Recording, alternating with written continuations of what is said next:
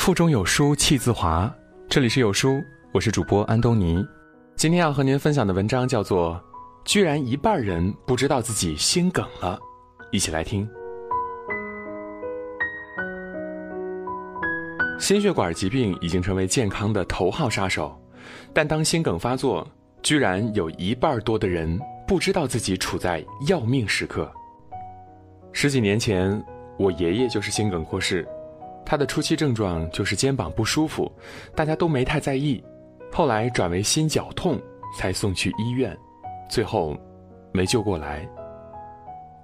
有一个企业老总晚上八点胸痛，一直忍着不去看病，实在忍不住了，凌晨三点自行开车去医院，结果死亡在路上。这是我们生活中真实发生的事情，可惜生命没有再来一次的机会。很多人根本没有意识到心梗的严重性。心梗不是闹着玩儿，是会要命的。我国心血管病人数并不少，无论是为了自己还是为了家人，你都应该了解心梗的四个坎儿。心梗四个坎儿，一二最重要。最好的医生是自己。如果发生了心梗，自己没有特别重视，再厉害的医生，再高科技的医疗技术，也无法第一时间帮到你。第一个坎儿，意识到这是心梗。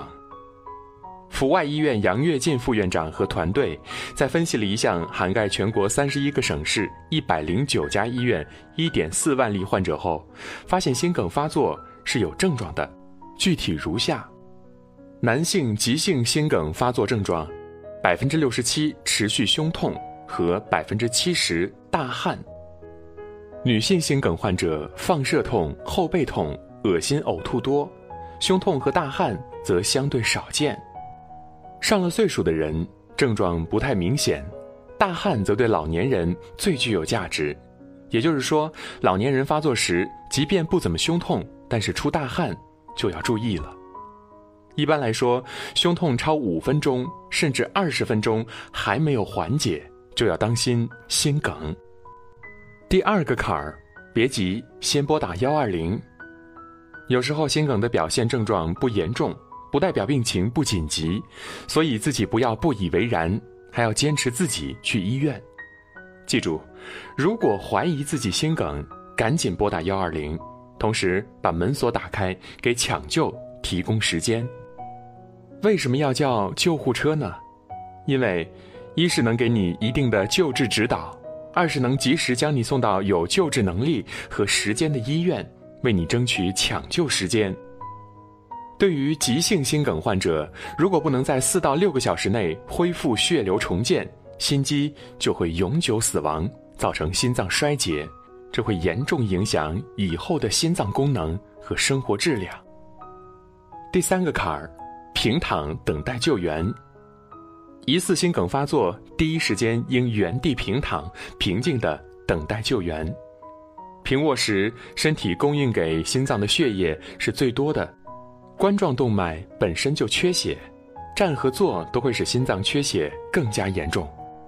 一般不推荐盲目用药，要听从急救电话里医生的指导。第四个坎儿，配合医生治疗。急诊条件下，尽可能听医生的，不要和医生讨价还价。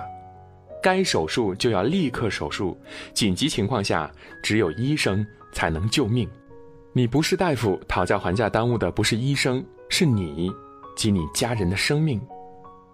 远离心梗，一定要养成良好的生活习惯，并控制好自己的血脂。二十岁以上，每五年至少测量一次血脂。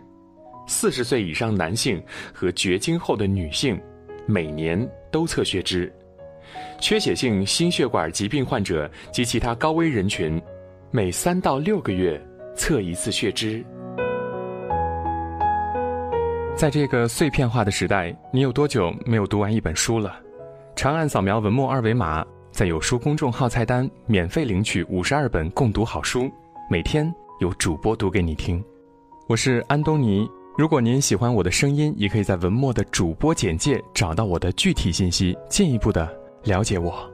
好了，这就是今天跟大家分享的文章，不知你是否有所感悟呢？欢迎在留言区抒发自己的感想，我们明天见。